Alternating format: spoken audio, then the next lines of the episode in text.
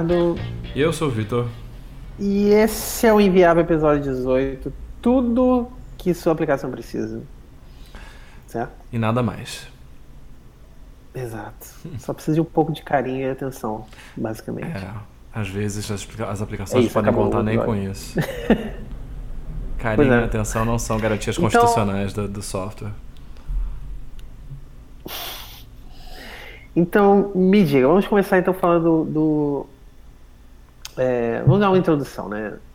Quando você está falando de um, de um projeto pessoal, ou alguma coisa que você colocou ali só para testar, você só quer ver como é que funciona isso, como é que isso vai funcionar na internet, é tranquilo, né? Você não tem muita coisa que se preocupar e tal. Mas quando a gente está falando de algum negócio real, o que, o que, que seria, o que, que pelo menos eu vejo como um negócio real, né? algo que tem alguém usando, certo? Quando a gente está falando que tem algo que existem usuários impactados com aquilo que está falando, pessoas que dependem daquilo efetivamente, Sim. É, você simplesmente colocar o negócio no servidor e dizer é isso aí, tá bom? Né? Nem sempre é suficiente, né? Dependendo do que você está colocando ali.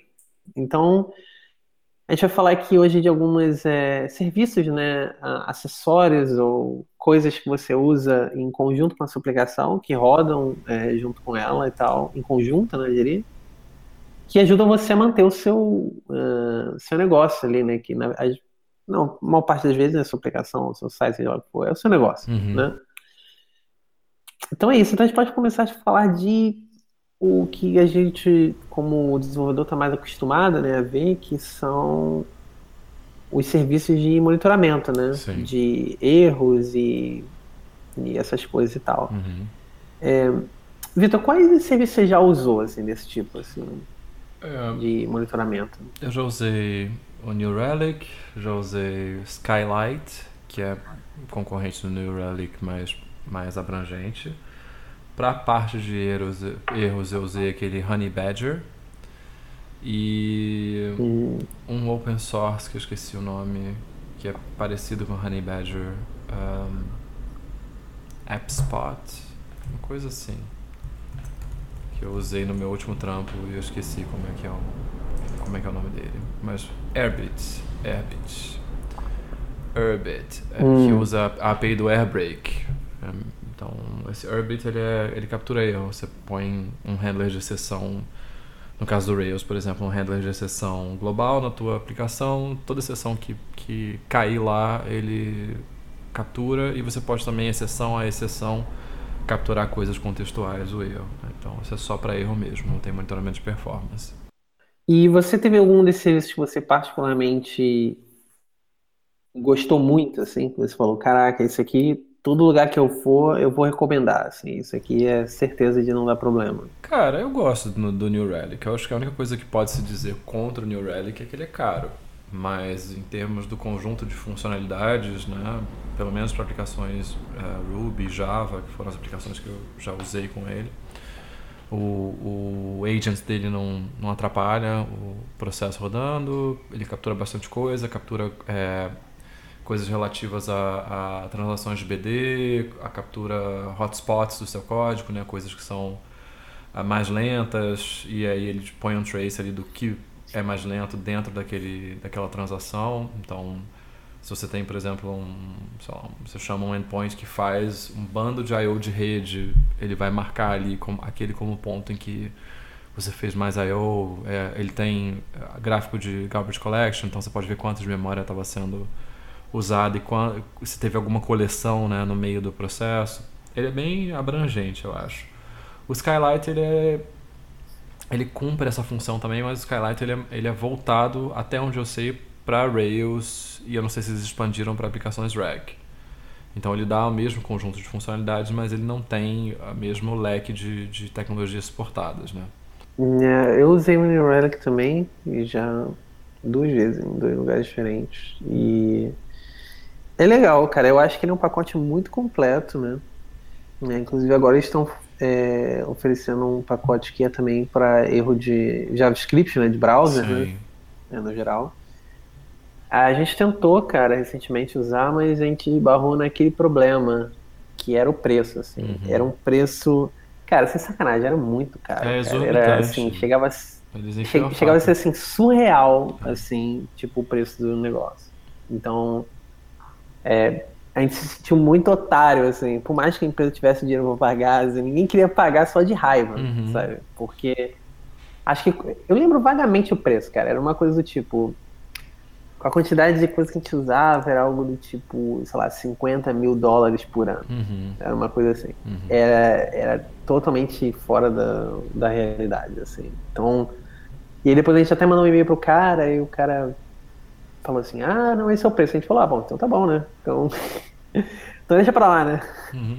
E o cara até depois tentou mandar um e-mail: não, mas peraí, vamos negociar. Mas aí todo Ah. mundo já tava puto, aí você já perdeu o cliente, né? É, eu acho que eles têm essa, essa tática meio antiga, assim, de tudo negociável, né? Eles dão um preço e vê se co- vem se cola, senão vai, vai um representante comercial lá encher seu saco e barganhar O que é muito chato, num- né? Tinha que ser uma coisa clara, transparente, né? E igual pra todo mundo, né, cara? E tentar também ser razoável, né, cara? Porque, pô, tem aplicações hoje em dia que.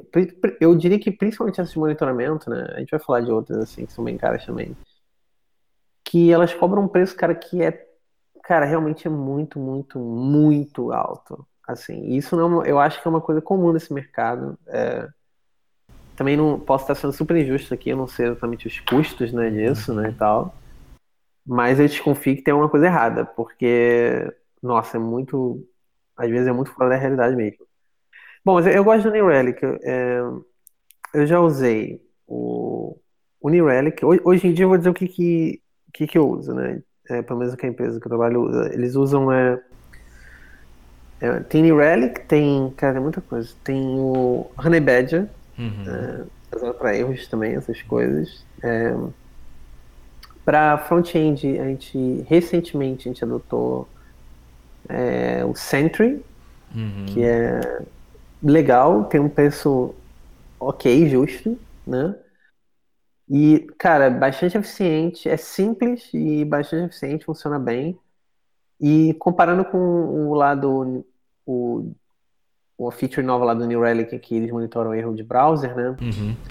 Não deixa nada a desejar, inclusive tem até alguns recursos interessantes, assim, a mais que o outro não tinha. É, o Sentry é um nome que eu E- conheço já de bastante tempo, né? Acho que já tem um produto Sim. bem longevo. É bem legal, cara. E é um preço justo e a interface é ok. E tem, eu acho que eles entendem bem assim, as necessidades, né? Já tá um produto bem maduro e tal. É, é legal, é simples de fazer o setup também. É, bom, é que mais? De monitoramento. Ah, tem um, tem um que é pequenininho, né? Que é uma coisa que na verdade o New Relic já faz, mas tem aquele. um, Status Cake, que é basicamente um serviço que fica pingando seus servidores e se alguma coisa fica fora do ar, eles te avisam. Né? É, acho que o New Relic tem essa opção também, né? Tem, É, tem. Se não me engano. Tem como se configurar isso no New Relic, mas lá eles usam esse, não sei porquê, acho que já estava configurado. É, eu acho que. é, ah, e tem. A gente vai falar de outros, né? Vamos deixar os de tráfego de, para depois, talvez, né? Uhum. Mas é, de, de erro e monitoramento assim, são esses, assim. O... E assim, quando a gente. Quando você coloca uma ferramenta dessa, tal, beleza, ok, a gente lista algumas ferramentas e tal. É... Qual. Você acha que é possível, assim, alguém ter um. algum negócio assim no ar na internet sem. Sem ter nada disso, assim? Hoje em dia, você acha que é, é viável? Eu acho que perde-se muita informação, né? É, mesmo em produtos pequenos, com poucos usuários, você consegue angariar muitas informações sobre os pontos de falha e, e os gargalos na sua aplicação simplesmente porque você está monitorando, né? Então, é, eu já passei muito por isso de em aplicações pequenas, mas que eram monitoradas e que a gente conseguia limpar muitos milissegundos de requests porque a gente tinha dado sobre como a aplicação se comportava. Então, se você se importa com a, com a qualidade do que você está oferecendo, time to glass, né, performance, até se você quer ter uma noção efetiva de quanto você tem que gastar de infraestrutura, um, um serviço de monitoramento desses é vital, né, é essencial.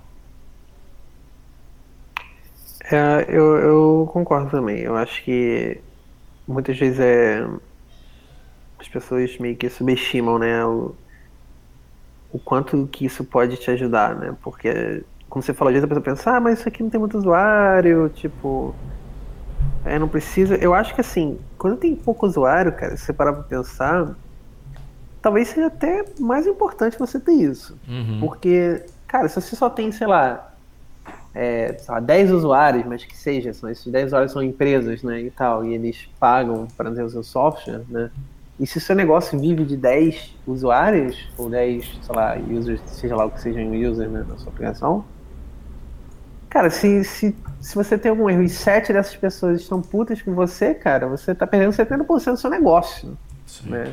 Então, se pensar proporcionalmente, né, eu acho que é tão mais importante. Né? É, não, então... com certeza. E, e, com esse quórum pequeno, as coisas que acontecem, a, além de serem trágicas, né, desse jeito que você falou, de serem muito importantes para o negócio, para o volume, é, as coisas também tendem a ser esporádicas. Né? Então, às vezes, você tem um determinado erro que acontece numa situação e você não tem nenhum registro dele. E naquilo ali você perdeu a confiança, a confiabilidade da tua aplicação ou se, se é uma aplicação que já está perigando, pode ser a diferença entre você manter ou não um cliente e, e você não, não soube nem por que você perdeu. Então, eu acho bem legal. Eu lembrei também que eu já brinquei com aquele StatsD, que usa aquele protocolo Graphite. Hum. E aí tem até uma Sim. jam um, chamada Lograge para pro, pro Rails, que formata o log num determinado formato, você manda pro Graphite, ele manda pro StatsD, e aí você tem uma, uma, uma, agregação interessante, tem mais visualizações bacanas também. Então, você, é, é, isso se você quiser montar o teu próprio, né? De tempo de resposta, tempo de renderização, tempo passado no banco de dados. Então, com isso você já consegue também é, substituir essas funcionalidades que tem no New Relic ou no Skylight ou no, nos concorrentes, né? É, com, com, uma coisa própria. Mas você tem que ter infra né, sua para isso. Hum. É, o. E em relação aos erros, assim, porque quando você coloca uma, uma ferramenta dessa, né? Tipo, ah, agora eu. Agora eu estou monitorando meus erros, certo? Uhum. Mas assim. Tá, mas isso aí significa o quê? Né? Assim, que, como é que. Porque você tem que ter alguma prática, né? Para você também resolver esses erros, né? Sim. É, você. Como é que você. Quais tentativas assim de política né, de resolução e monitoramento usa das aplicações é, você já testou, você já viu e tal? Porque, por exemplo, uhum. vou, vou, dar um exemplo. Lá é, onde eu estou trabalhando, no, pelo menos no Honey Badger, que é a parte mais, são os mais é, de back-end, né, no caso, uhum. é, o pessoal colocou um negócio assim, ah, toda semana tem uma pessoa que é o, o Honey Badger, Sim. certo? Então essa pessoa é responsável por tipo olhar os erros e, e monitorar os erros na, naquele dia e uhum. tal. Ah, eu já tentei outras coisas, já tentei tipo na parte de front-end, né, que é mais uh, o que eu tenho mexido. Eu já tentei assim, ah, configurar é, notificações para todo mundo e simplesmente, sabe, deixar com que as pessoas por si só vão lá e resolvam o problema e tal. Imagina, imagina se der certo isso aí.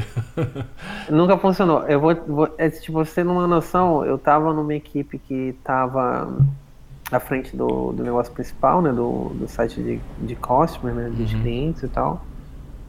E aí eu fui trocado para um outro projeto por uns dois, três meses e tal. E quando eu saí, a aplicação tinha assim, no total, uns 30 erros assim rolando, assim, 30 ocorrências de uhum. erro no uhum. total. Que é assim, é uma coisa extremamente baixa, considerando que tem milhares de testes AB e coisas rolando em trocentos de mil páginas no, no whatever países, né? Sim. Então era quase nada, era quase zero tal. Quando eu voltei, cara, sem sacanagem, eu acho que tinha uns. Cara, acho que eu vi uns 15 mil, cara. Não tô sacanagem. 15 mil, 15k assim. E você vê que, assim, tipo, ah, 10k ocorrências é um, é um erro super estúpido, sabe? Mas que, é, aí já entrando nos detalhes, eu acho que, por mais seja estúpido, você não pode ignorar, porque uhum. aquilo ali gera ruído no, no seu log e no, nos seus reportes, né? Você fica toda hora vendo um gráfico super explodindo, né, ali, e na verdade é só um erro estúpido acontecendo 10 mil vezes. Né? É. e que, pô, acaba meio que zoando os seus reportes se você não preste atenção e tal, né? Não, com certeza. E o... É. E, e, cara, é realmente uma coisa que você tem que ficar olhando e, pô, as pessoas têm que ter responsabilidade sobre aquilo, porque senão não adianta nada. Monitorar alguma coisa só funciona se você tá querendo resolver, né? Uhum. É, na melhorar. Minha, na minha experiência tem que ter alguma coisa é, mais assertiva mesmo, como uma rotação, porque eu já tentei coisas do tipo. É, se a aplicação ficar X% da performance desejada, lança um, um, um alerta no Slack se ocorrerem mais de tantos erros dentro do, de um minuto, lança no, um erro no Slack. Eu era a única pessoa que via esses erros no Slack. Porque, como eu tinha me preocupado em colocar, tipo, meio que ficava aquela responsabilidade implícita, né? De que eu teria que olhar também.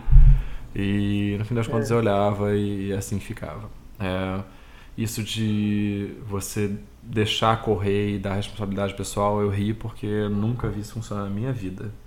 Se isso não for incumbência de alguém, não é incumbência de ninguém. Então a galera deixa rolando e aí começa a, a, a, acontecer essa apatia aí que você mencionou, né? Tem 10 mil erros, 15 mil erros. Dar erro vira o novo normal, né?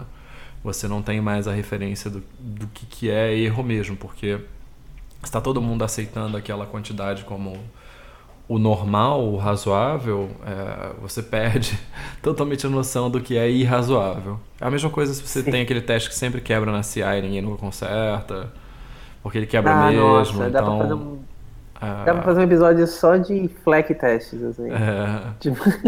Aquelas coisas de, de, teoria das janelas quebradas, é, acho que totalmente se aplicam a, a software e a bitrot. Você, se você não fizer essas coisas continuadamente, elas vão pro cacete. É, o, é, assim, você acha, você vê alguma diferença em relação ao, ao monitoramento dos erros é, do servidor, assim, do browser? O que, que você acha que muda assim, nessa dinâmica, assim? Ah, a meu, a meu ver, não muda nada. Eu acho é. que o, o, o, do browser tem a, a importância maior porque afeta impacta diretamente e imediatamente a experiência do usuário. Né? Então, se você tem um, um, erro de JavaScript na landing page, significa que a pessoa não está fazendo alguma coisa ou não está fazendo nenhuma coisa, dependendo de que ponto esse erro estourou. É, então, talvez por esse sentido, o erro de front-end tenha que ter é, mais cuidado, mais, mais atenção, deva se dedicar mais recursos a ele. Mas eu acho que todo erro tem que ter uma dedicação de recursos grande. Porque é. a gente, claro, tem um, por exemplo, ah, sei lá, tem um determinada URL, um determinado endpoint que está morto e como a gente não tem, usa uma linguagem dinâmica, a gente não sabe que está morto, que tem uma coisa ali que está quebrada, né? Mas a aplicação toda nova não usa, mas tem um cliente antigo que está usando, sei lá, uma biblioteca antiga para o seu API, está batendo naquele endpoint. Aí você pode olhar e falar, ah, isso não é importante. Mas eu acho que acaba caindo no mesmo critério do, dos outros 15 mil erros lá acumulados. Se você começa a tratar coisas como importantes e desimportantes, primeiro você tem que criar uma comunicação institucional do que é importante e é desimportante, então o mais natural é que esse conhecimento se perda.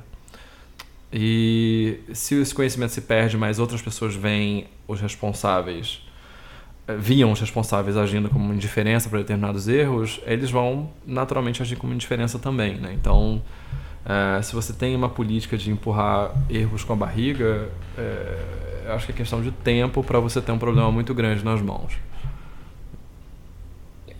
É, eu acho que é engraçado porque é, eu vejo que na parte do, do browser tem uma pelo menos assim, uma particularidade hoje em dia, né? Que são plugins do browser, uhum. né?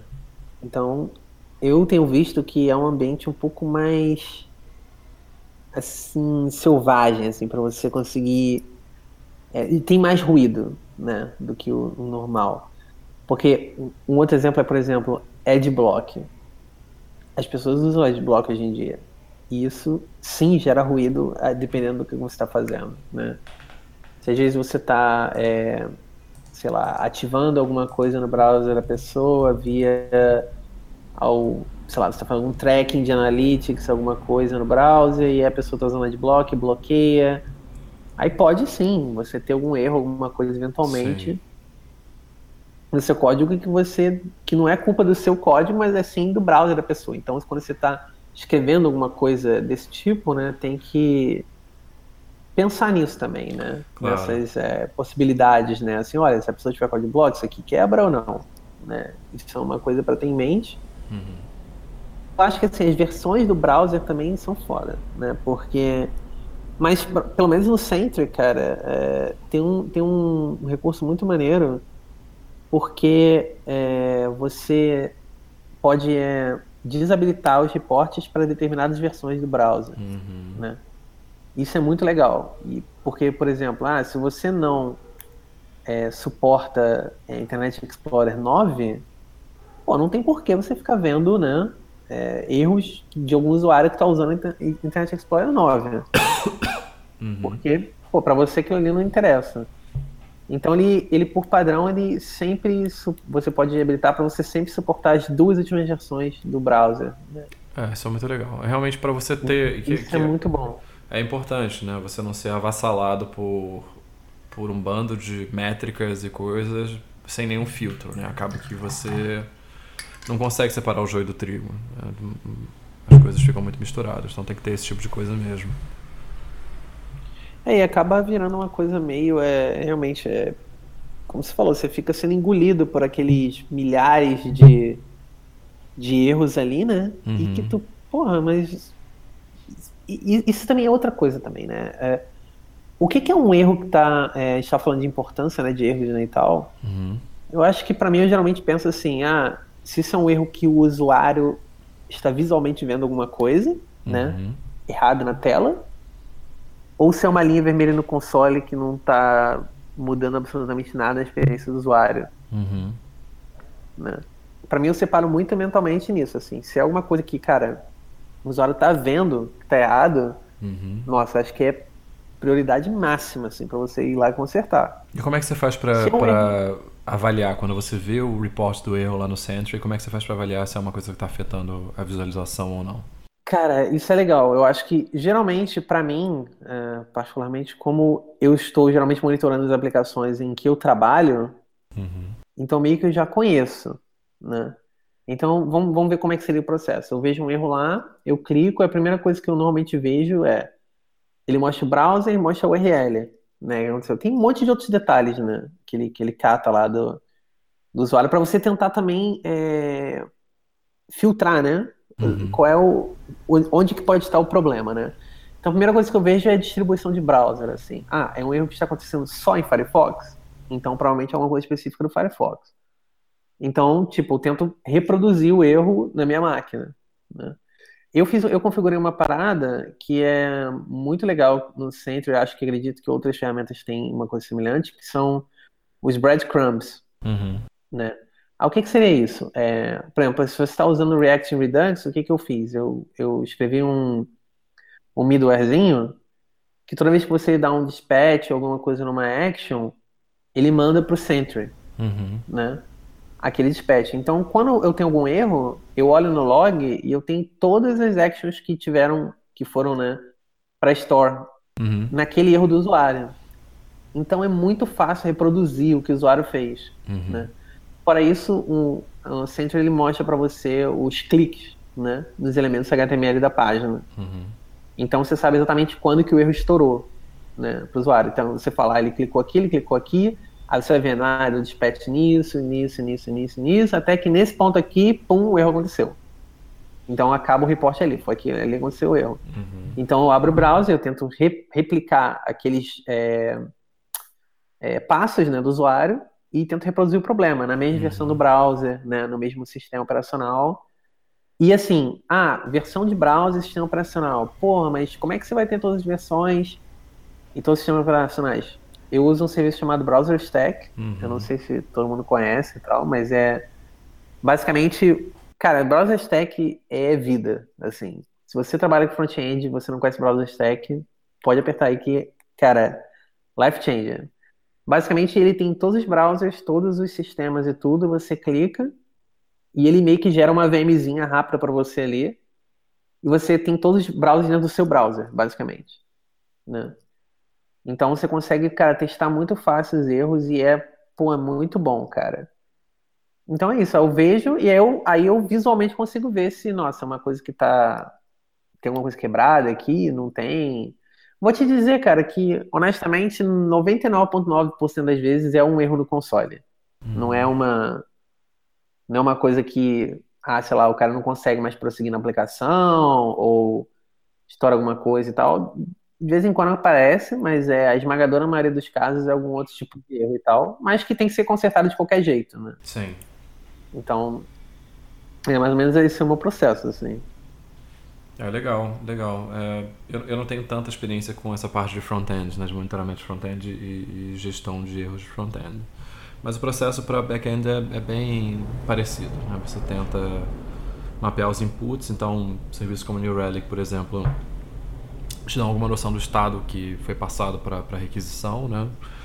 Um, o New Relic, se eu não me engano, ele consegue mapear também coisas uh, do Sidekick ou do, do Redis, não sei. Então você tem, consegue reproduzir de alguma maneira o estado que, que existia naquela, naquela requisição ou naquele processamento e tentar chegar ao erro e ver né, a, a, a origem e, e a solução. Acho que é um processo bem parecido mesmo. Né? O legal do Redux é que você tem essa coisa do, da evolução do estado da aplicação, né? Não, você consegue reproduzir mesmo, pode usar até aquelas DevTools né, para carregar a, o sequenciamento dos dispatchers. Né? Isso, tem, tem uma frase né, que é repetida né, e tal, é, constantemente na, na, nesse assunto né, e tal, que eu já vi várias pessoas falarem, que é manter uma é um, é um, jargão, né, assim, que eu acho que o pessoal usa bastante, né, um, que é você manter uma quantidade saudável de erros na aplicação. Né? Eu já ouvi isso de mais de uma pessoa, né, e tal. Você acha que isso existe ou isso é meio assim bullshit, assim? Porque o que as pessoas dizem assim, ah, se a sua aplicação tem zero erros também é, é ruim. Porque significa que ou não tem ninguém usando, ou porque você às vezes está perdendo às vezes muito tempo resolvendo coisas que não tem impacto nenhum. É, não, acho que tem sentido isso, né? Especialmente essa última parte. Se você for agir é, em toda todo report que aparecer imediatamente, você todo mundo tá com falta de, de braços para fazer as coisas, né? Então, se você tem um bando de gente resolvendo problema, significa que você não está fazendo as coisas realmente importantes para o seu negócio. Mas é, é eu acho que tem, ao mesmo tempo, uma tolerância muito grande para erro, assim, grande demais. É, que começa em outras discussões que a gente tem, né? Desde as ferramentas que a gente escolhe até essas características operacionais mesmo. A gente não tem uma cultura muito forte de. É, esses serviços de monitoramento, a maior parte das empresas não usa. Né? Não, não, sabe, não vê, não, não conhece. Ou, ou é caro demais para o estágio em que elas estão ainda. Né? Então tem isso. É, então acaba se tratando né, o, o, um erro operacional como um, parte do, do dia a dia mesmo. Né? E, e aí isso alimenta aquela percepção que os usuários, os leigos têm de que software é uma coisa que dá problema. Né? Todo mundo tem as suas rotinas para lidar com os problemas no, nos softwares que usam? Ah, meu, meu Android está lento, eu tenho que matar as aplicações, mesmo que a Google diga que não é necessário, mas eu vou matar porque eu tenho essa superstição, eu estou acostumado com coisas que estão errado. Então, é, acho que muitas vezes, consciente ou inconscientemente, a gente se escora nessa, nessa, é, nessa ideia, né? nessa percepção que quase todo mundo tem de que a, as coisas funcionam apesar dos erros, né? Então, é, eu, eu penso que ao tratar da ideia de um erro, de uma quantidade saudável de erros, a gente não pode ser muito leniente com a gente mesmo, né? de, de deixar que, como, como débito técnico, como várias outras coisas, né? deixar que essas coisas engulam a gente rapidamente assim no futuro, porque quando vier o, a porrada, né? quando vier o, o choque, ele vai vir com muita intensidade. Eu, eu concordo em espírito, mas eu, eu acho que é um um ditado, um jeito de tratar as coisas perigoso, assim. É, eu, eu, eu concordo, assim, é, que sim, você tem que, tipo, verificar também se você não tá ficando muito, é, às vezes, muito paranoico, né, em ter que resolver absolutamente qualquer erro report, né, que tá aparecendo na sua frente, né.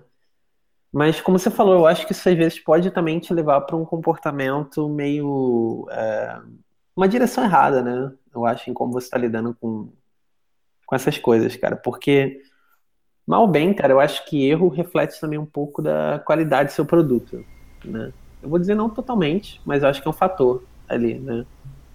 Pô, se você constantemente tá, cara, tá com uma quantidade absurda de erros e tal, é, pô, não é legal também, cara, do seu produto, né? É, tem uma coisa errada aí, né? E isso vai acabar uma hora ou outra impactando no seu negócio, né, e tal. Com certeza. E também tem, e também tem uma, um fato também, tem erros que começam pequenos, uhum. né? tem isso. Por exemplo, às vezes tem um erro que está acontecendo, ninguém resolve, e de repente alguém coloca uma outra feature no ar, né? Mas que usa aquela parte que estava com erro, sabe? Uhum. E você acaba estourando o erro em outro lugar e gera um outro erro que não existia antes, né? E por aí vai. Não. Eu já vi isso acontecer com várias vezes, assim. Que, ah, não, isso aqui não é nada, pô, whatever, isso aí, não. deixa pra lá, depois a gente vê isso, beleza. Daqui a pouco tá lá, mais um erro, mais um erro, mais um. Quando você vê, tem uns cinco reportes diferentes, é tudo originado daquele mesmo problema inicial, que se você tivesse matado antes, né, talvez você não perdesse tempo tendo que pesquisar cada um desses, né? É, e às vezes a razão do erro não é uma coisa lógica, né, é uma coisa estrutural, é um banco que está dando problema, você não está percebendo, é um HD que vai morrer e você não está vendo. Né, então, é, se você não der atenção, você pode ter um problema muito grande. Nada pior para um negócio que perder dados de clientes, né? Então, é, isso acontece muito Nossa, com negligência, né? Cara, tem uma história bem legal em relação a isso e tal, em relação a essa questão das pessoas subestimarem, né, essas paradas. É, há um tempo atrás eu implementei um, um esquema lá de é, pagamento, né, com aquele serviço Adyen, uhum. né? E aí, é, na verdade, implementei vários é, sistemas de pagamento e tal. Aí tinha Adyen, PayPal, é, a Adyen inclui, né, é, não sei nem se é assim que se fala Adyen, Adyen, sei lá, não sei. E aí inclui lá cartão de crédito, né? Cartão de débito, essas coisas e tal. E tinha, assim, é. E transferência bancária que aqui. Uh, na Europa a gente usa o IBAN, né? Que é aquele número identificador, né, uhum. né? Da sua conta bancária. E aí. Aí implementei isso e tal, e tava lá rodando meses lá e tal, tranquilo, é, tudo funcionando. E aí um dia eu vi no, no, no report, né, o centro lá me avisou que ah, tinha um, tem um erro aqui rolando nesse, desse negócio aqui de pagamento e tal. Eu falei, porra, erro de pagamento é foda, né? Tem que olhar, né? Na hora, né? Uhum. Aí eu fui olhar, aí eu vi que é, era num método lá de. É, no, que se, na função lá que fazia o encrypt né, dos dados, né? E basicamente estava retornando false no encrypt, que é basicamente é, que alguma coisa estava errada né, no, nos dados e tal. E a gente estava recebendo uma mensagem lá dizendo que não podia ter completado o pagamento e tal. Mas quando eu fui verificar no negócio de pagamento mesmo, estava tudo funcionando normal. Mas o erro estava acontecendo. Mas as pessoas estavam pagando, está tudo normalmente funcionando, não sei como. Aí eu falei, bom, tudo bem, então a gente está enviando um negócio que teoricamente ele está dizendo que o encrypt não está certo, mas eles estão aceitando, a gente está recebendo uma mensagem que diz que está errado, mas mesmo assim está indo, né, a transação, tô vendo as transações acontecendo. Uhum. E eu falei, cara, não sei o que, que é isso e tal. Aí eu fui lá, fui, pesquisei, não sei o que, acabou que no, na minha ponta eu não via nada, né? Não tava vendo nada. E eu mandei e-mail pros caras, e falei, olha, tô recebendo isso aqui e tal, não sei o que que era. E os caras foram lá e me responderam depois de uma hora, uma coisa assim, dizendo que, que na verdade isso era um erro que estava é, acontecendo mesmo, foi um update que eles fizeram na API, que estava zoando a parada e que basicamente é, as transações estavam acontecendo e tal, mas que eles não tinham visto esse erro ainda. Uhum. Assim tal. Então, basicamente, assim, o erro dos caras veio cair no meu monitoring. É. Né? Aí, tipo, né, acontece essas coisas esquisitas ainda. Você tá usando. Porque o monitor ele pega erros dentro de outras bibliotecas também. Uhum. Então, às vezes você tá usando uma biblioteca de um terceiro, alguma coisa, um serviço. E tá estourando um erro e ele mostra para você, às vezes, o cara que está distribuindo o serviço não viu o erro ainda. Uhum. Né? Isso aqui é a parte mais bizarra, assim. Aí no final das contas os caras falaram que, ah não, esse foi, tinha sido um, um update que eles fizeram e estava zoado, não sei o quê. Eles corrigiram, eles revisaram as transações todas, ver se tinha dado algum problema e tal. Mas, é, Mas não e tal. Eles falaram que eles parece mudar alguma coisa na configuração da conta da empresa para isso não acontecer mais e tal. E era um negócio assim, teoricamente inocente, né, do browser, né, e tal, e podia tipo todos os pagamentos poderiam simplesmente parar de funcionar. Sim. De repente, assim. E, e, detalhe, todo mundo estava recebendo como se estivesse funcionando, né? Essa é a coisa mais legal. Assim. É, às tá vezes, tudo ok, sem às problemas. Vezes o problema na aplicação deles é que não importa o que você passe, eles aceitam, né? É, sempre true, assim, né? É.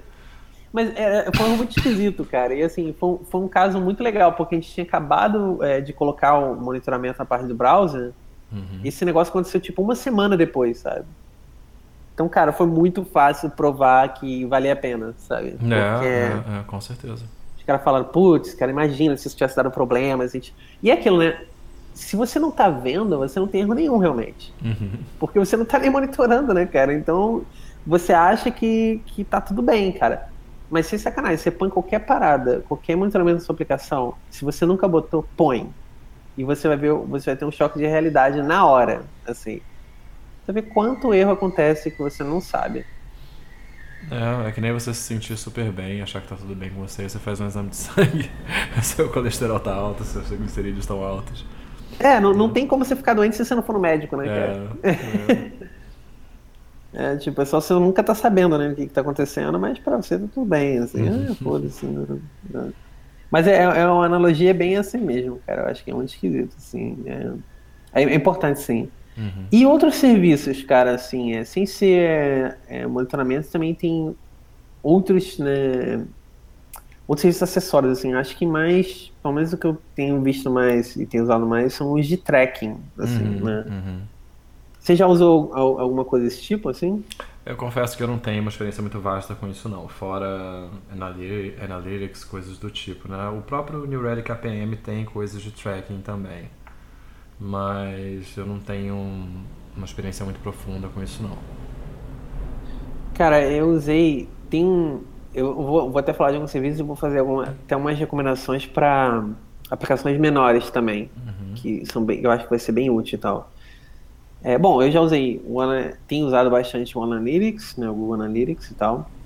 É, e, claro, é, tenho usado também é, um serviço que é odiado por muita gente no mercado. Eu ainda não. Sei lá, eu acho que tem umas coisas legais, não, que é o Optimizing, né?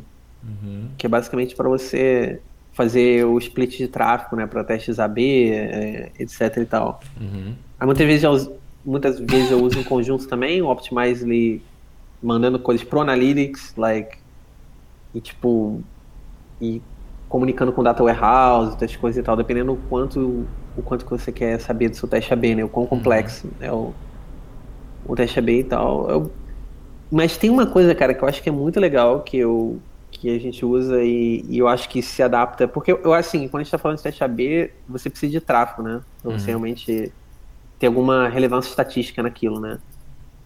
É, então, mais tem uma ferramenta chamada Hotjar. Você já viu essa ferramenta? Esse serviço e tal? Hotjar. Cara, Hotjar basicamente é o seguinte. Ele é uma parada meio, meio NSA, uhum. tá? É, eu, eu, sou uma pessoa sensível assim com privacidade também, mas eu vou dar... A empresa usa, não, não sou eu, tá? Exclusivamente, então mas eu vou dar aqui a recomendação para quem quiser ir lá ver e tirar suas próprias conclusões e, e, usar se quiser, né? Basicamente o que o Hotjar faz, ele grava sessões de usuário, o usuário usando a sua aplicação, né? Então, cara, é bem creepy, assim. Você consegue, você literalmente vê o usuário clicando nas coisas e usando uh, o seu site? Uhum. né?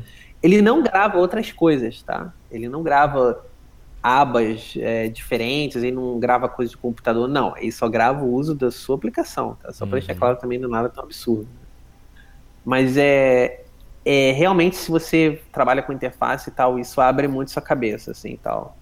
Eu lembro que a primeira vez que eu, eu vi essas sessões gravadas, cara, eu vi uma galera pegando a barra de scroll, sabe? E arrastando com o clique do mouse, sabe? Segurando e arrastando para baixo, Sim. sem o nossa, cara, eu fiquei assim, meu Deus, eu não sei nada de internet mesmo, cara. Porque nunca me passou pela cabeça que alguém ainda usava pra fazer isso, sabe? Uhum. E você vê que existem usuários de todos os tipos e tal. E, e ele te dá também o heatmap, assim, por exemplo, ele mostra, tira screenshots assim da, da sua do seu site, da sua app e tal. Isso para e-commerce também é maravilhoso. Sim, com certeza. E ele te faz tipo um heatmap de onde que as pessoas passaram mais tempo e etc e tal. E tem uma coisa muito interessante né, no nosso comportamento humano, né, que é, é geralmente você é, coloca a seta do mouse para onde você está olhando na tela. Uhum. Nem todo mundo faz isso, mas a esmagadora maioria das pessoas faz isso. Né?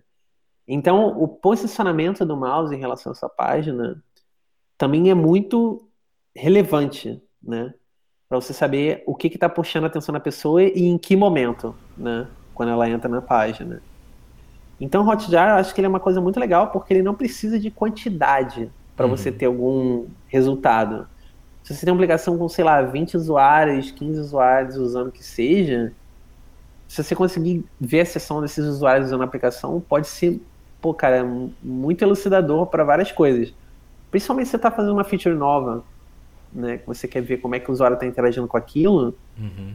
você pode ver as gravações de sessão e, e você vai ficar assistindo aquilo ali e tal. É muito legal, cara. Às vezes eu coloco uma feature nova, eu vou lá e tem, sei lá, umas 100, 150 sessões gravadas, assim.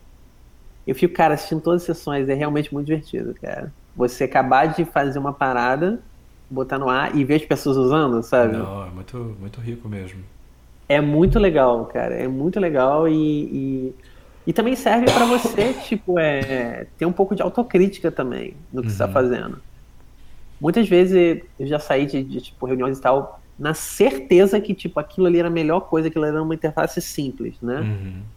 E às vezes, cara, você vai, você vê na sessão, cara, não tem ninguém entendendo isso sabe? Tipo, não tá funcionando, sabe? Tipo, as pessoas não estão entendendo. E é, e é, muito surpreendente, assim, às vezes você coloca um, sei lá, um título H1 no topo da página. Então, é assim que funciona.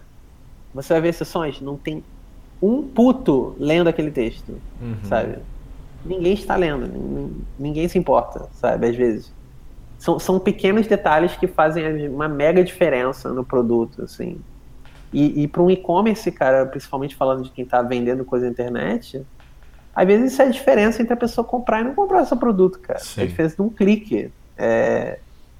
Realmente acho que é, é, uma, é uma ferramenta muito legal, cara. Até para quem não, não, tem muito tráfego, é, é muito bacana. Eu já tinha visto bibliotecas que faziam isso, mas eu não conhecia, na ignorância mesmo, né? O serviço. Bacana isso de gravar e você poder reproduzir. É bem legal, cara. Ele já, e assim, faz tudo, né? Ele já, já organiza os videozinhos ali, já faz hitmap, ele faz absolutamente tudo para você, assim.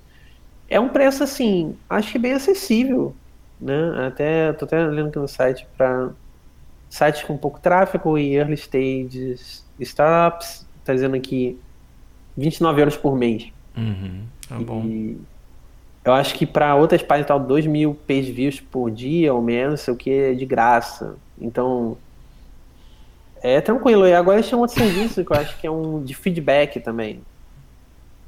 E você pode ter aqueles é, quick feedbacks, assim, que a pessoa clica e escolhe qual carinha, qual carinha de satisfação ela tá no seu site, sabe? Uhum. Ou a pessoa clica e digita uma mensagem livre para você sobre o que ela achou do serviço. Esse tipo de coisa enriquece, acho, muito o que, que você está fazendo. E te dá uma sensação de. Poxa, tem alguém usando isso aqui, né? Tipo, o que, que a pessoa acha e tal. Te dá uma opinião sem precisar daquela massa bruta de uhum. sei lá quantos mil usuários, né? Maneiro. Interessante é, isso. É legal. E vocês usam essa parte na empresa que você trabalha? Sim, sim, a gente usa basicamente tudo, assim. É, a gente usa o Optim... Ah, vou dar uma, uma visão, um resumão, assim, do stack. Basicamente, a gente usa Optimizely para fazer é, o split do tráfego, né, quando gente está fazendo teste AB e tal.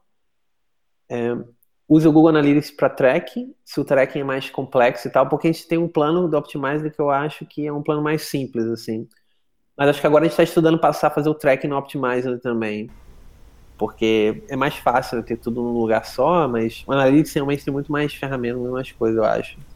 Posso estar, sendo, posso estar falando besteira, porque eu não vi o plano fodão do Optimizer, então não sei. Uhum. E Aí é, é isso para o tracking, os trackings normais assim, de acesso, de uma coisa legal também de falar é que o Analytics, se você configurar o Analytics direitinho, você pode ver quanto que você está faturando de dinheiro, de grana, uhum. no Analytics em tempo real. Isso é uma coisa muito maneira.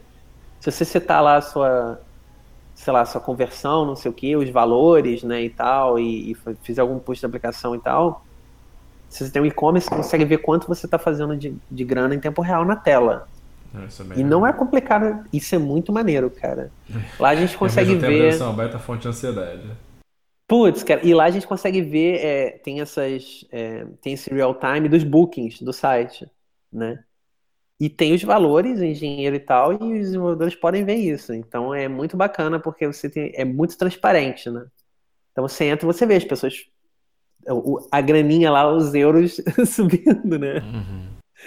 É bem maneiro, cara. E não é difícil. É bem tranquilo de configurar e tal. Não, é nenhum, não tem rocket science, não. É bem, bem fácil, assim. E a gente usa essas coisas do, do Analytics e tal. E usa o Hotjar também. O Hotjar a gente não usa assim o tempo todo. Geralmente a gente usa só quando está colocando alguma feature nova e que a gente quer ter algum insight uhum. sobre tipo aquilo, né? E tal. Então a gente faz um teste AB e e faz. É, a gente geralmente faz em conjunto, teste AB com as gravações do Hotjar, para ter os dados e também entender como que as pessoas estão usando na real, né? Uhum. A feature, onde é que eles estão clicando, o que, que não está funcionando e tal, porque às vezes só conversão, só uma coisa, uma outra estatística também não te dá uh, esse nível de detalhe, né? Ah, isso, isso é maneiro, assim. É basicamente isso que, que é usado lá. É maneiro. É, eu, eu uso realmente nada disso, assim. Não trabalha com uma empresa que tenha produto para fora, né? Então acaba não, não conhecendo muito esse universo. Muito é, legal. O... É, essa, essa parte é bem maneira, assim. A parte do teste. É... Agora até falando de teste AB, assim. Realmente acho que muda muito o jeito como você trabalha, assim. Na verdade, acho que muda totalmente, na verdade. Quando você tem o teste AB. Porque honestamente, você não coloca nada na produção sem, sem fazer um teste AB antes. E eu acho que isso, isso muda bastante assim, a dinâmica de, de como você trabalha, porque eu acho que você perde menos tempo argumentando em reuniões se aquilo vai funcionar ou não, se aquilo é bom ou não, né? Uhum. Basicamente, ninguém pode dizer se aquilo é bom ou não antes de você fazer um teste AB e medir e ver lá os dados e ver se é bom ou não, certo? então, eu acho que as pessoas se tornam muito mais é, abertas a tentar coisas né? E argumentar menos, assim. Porque senão você fica naquele argumento de opinião, de achismo, que na real não tem como você saber 100%, é impossível, né? Uhum. É, várias vezes já falei, ah, isso aí nunca vai funcionar, que, porra, cara, botar uma janelinha escrito isso aqui, não sei o que, isso vai adiantar alguma coisa. Tu vai lá, põe, dá 5% uhum. de conversão a mais no site, e você, porra, cara. Tipo, às vezes vocês, vocês, configuram isso no Optimizely. E como é que vocês lidam com isso no lado da aplicação? Assim, como é que vocês separam? Cara, lá, isso é legal comer? também. Isso é legal falar também. Basicamente, é... tem duas, duas abordagens que, que você pode fazer. Né? Quando a gente está falando de uma parada que é muito simples, tipo, ah, eu tenho esse botão que é verde, eu quero saber se o botão for azul, é... se as pessoas clicam mais no botão de comprar tudo bem, eu sou. Eu, todo, todo, todo, todo material que eu ouço de teste AB, sempre tem um podcast aqui falando de AB. Esse é sempre o um exemplo. Eu vou dar esse exemplo, que é o exemplo tosco, certo? Mas depois eu vou falar, vou entrar um pouco no lado técnico, eu acho que as pessoas nunca falam sobre isso, é um, um negócio legal de falar. Para realmente as pessoas entenderem como funciona. Então, tá bom, vamos supor que é isso. O Optimize, o que, que ele faz? Ele basicamente vai executar um snippet de JavaScript, uhum. né? Em X% do tráfego do seu site. Né? Então vamos supor, você quer testar. Ah, então você tem dois. O A vai ser é o meu normal, a minha aplicação como está funcionando hoje, que é o botão verde, e eu quero testar o B, que é tipo, ah, e se o botão for azul? Né? Então você vai falar assim, na variação, que é no botão azul, na tal página, na tal URL, quando a página. Não, não, não tem hook, se eu não me engano, mas eu vou falar sobre isso depois. Então, tipo, você coloca lá você dá um query selector no botão e troca o botão de cor. Uhum. Isso é um jeito de fazer, né? Ah, isso aí é um, um, teste super simples e tal, é bem tosquinho, você não precisa conhecer nada da aplicação, né? Porque mal bem Optimize a aplicação é uma é meio que uma caixa preta, né? Você só tá vendo o bundle já no browser, uhum. né? Ele não tá, não tá lá dentro é, rolando tudo, ele funciona depois, né? Então, só que tem outros jeitos de fazer e tem testes que são mais complicados, certo? Por uhum. exemplo, você tem agora falar um pouco de uma coisa mais real, né? Ah, você tem um um, um e-commerce lá qualquer, alguma coisa, qualquer produto que as pessoas selecionam algumas coisas e no final elas apertam o botão e pagam para você, faz uma assinatura, uma subscription de alguma coisa. Isso eu acho que é um caso clássico, assim. Então você chega um momento que você tem um negócio de três passos, né?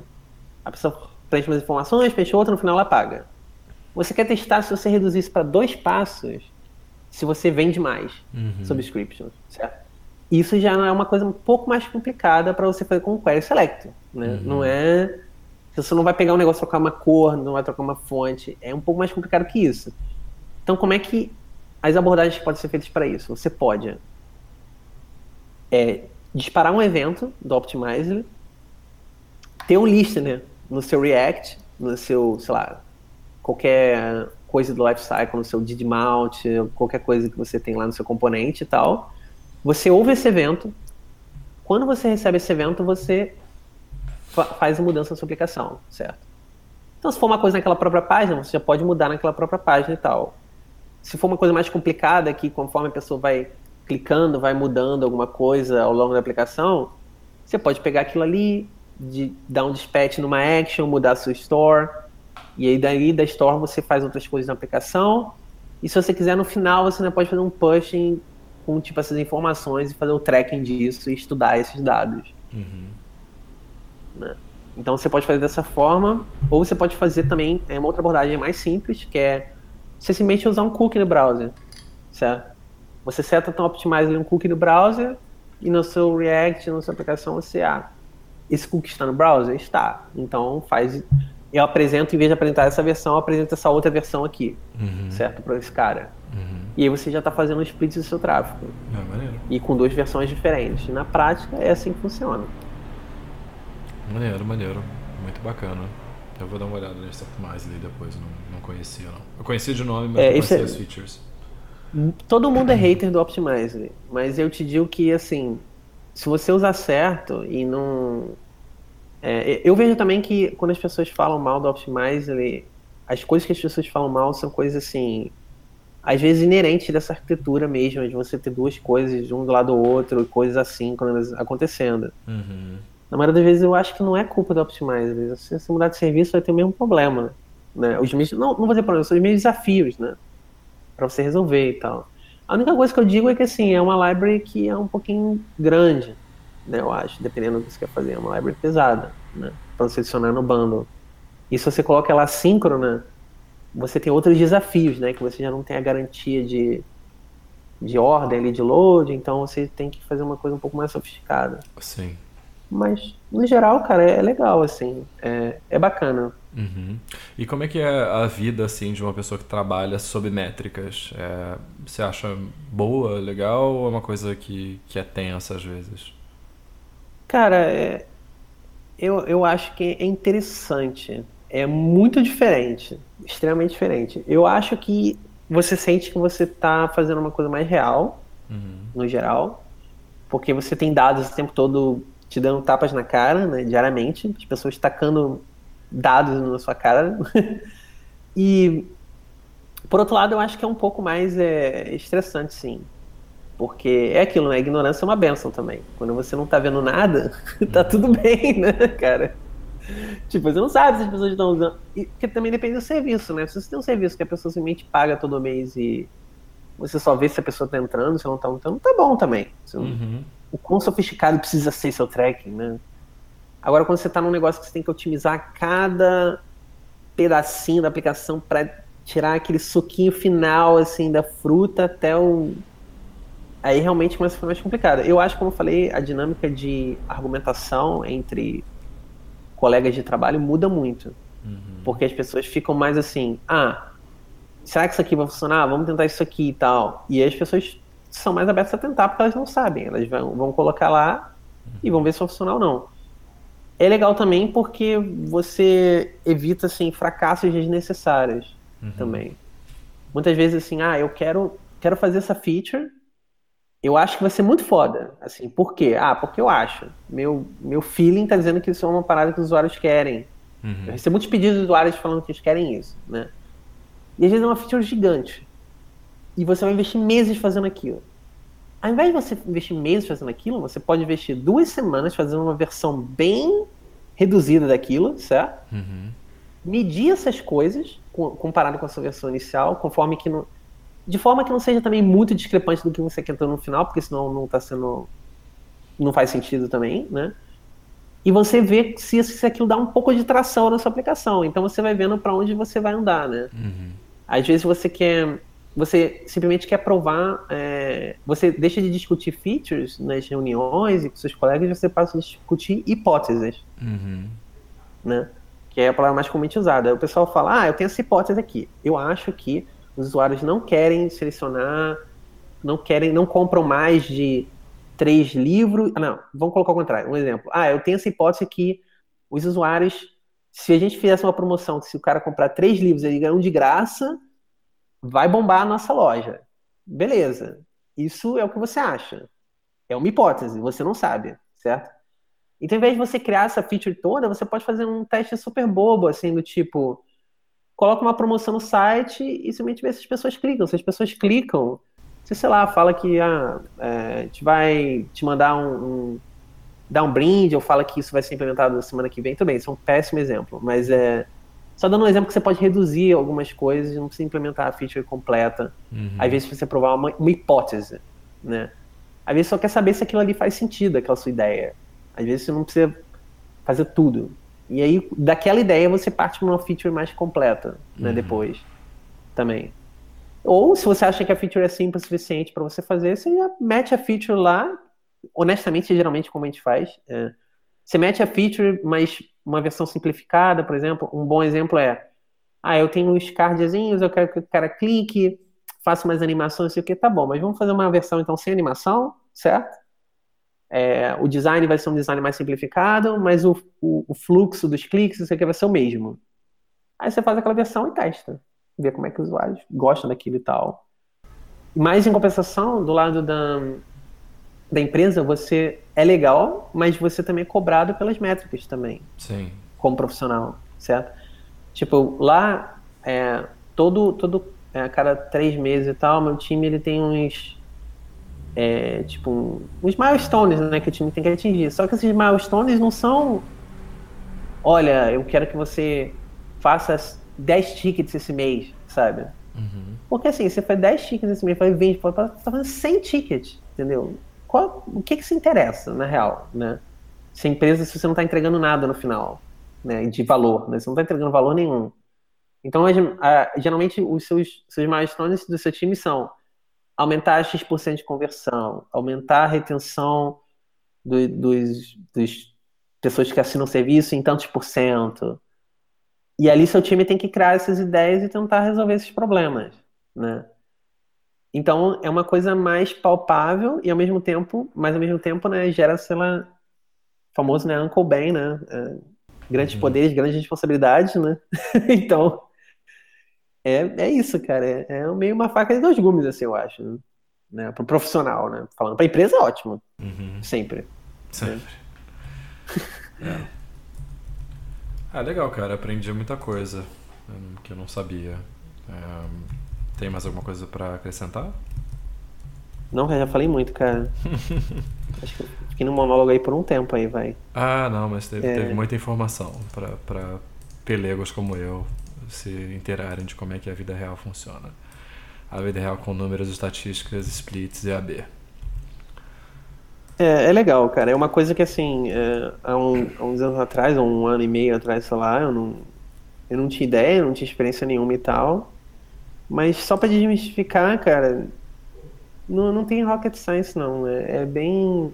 É simples mesmo e coisa de que assim, só, só dizendo, né, que se você está se candidatando a uma vaga de trabalho, você vê alguma coisa na internet, e eles têm isso na descrição, e você, putz, cara, não sei, não vou me candidatar, cara, sem medo, vai e só dá uma lida e para você ter uma noção do que é, do que se trata.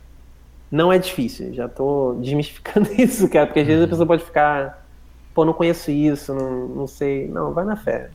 Maneiro. Tranquilo. Maneiro.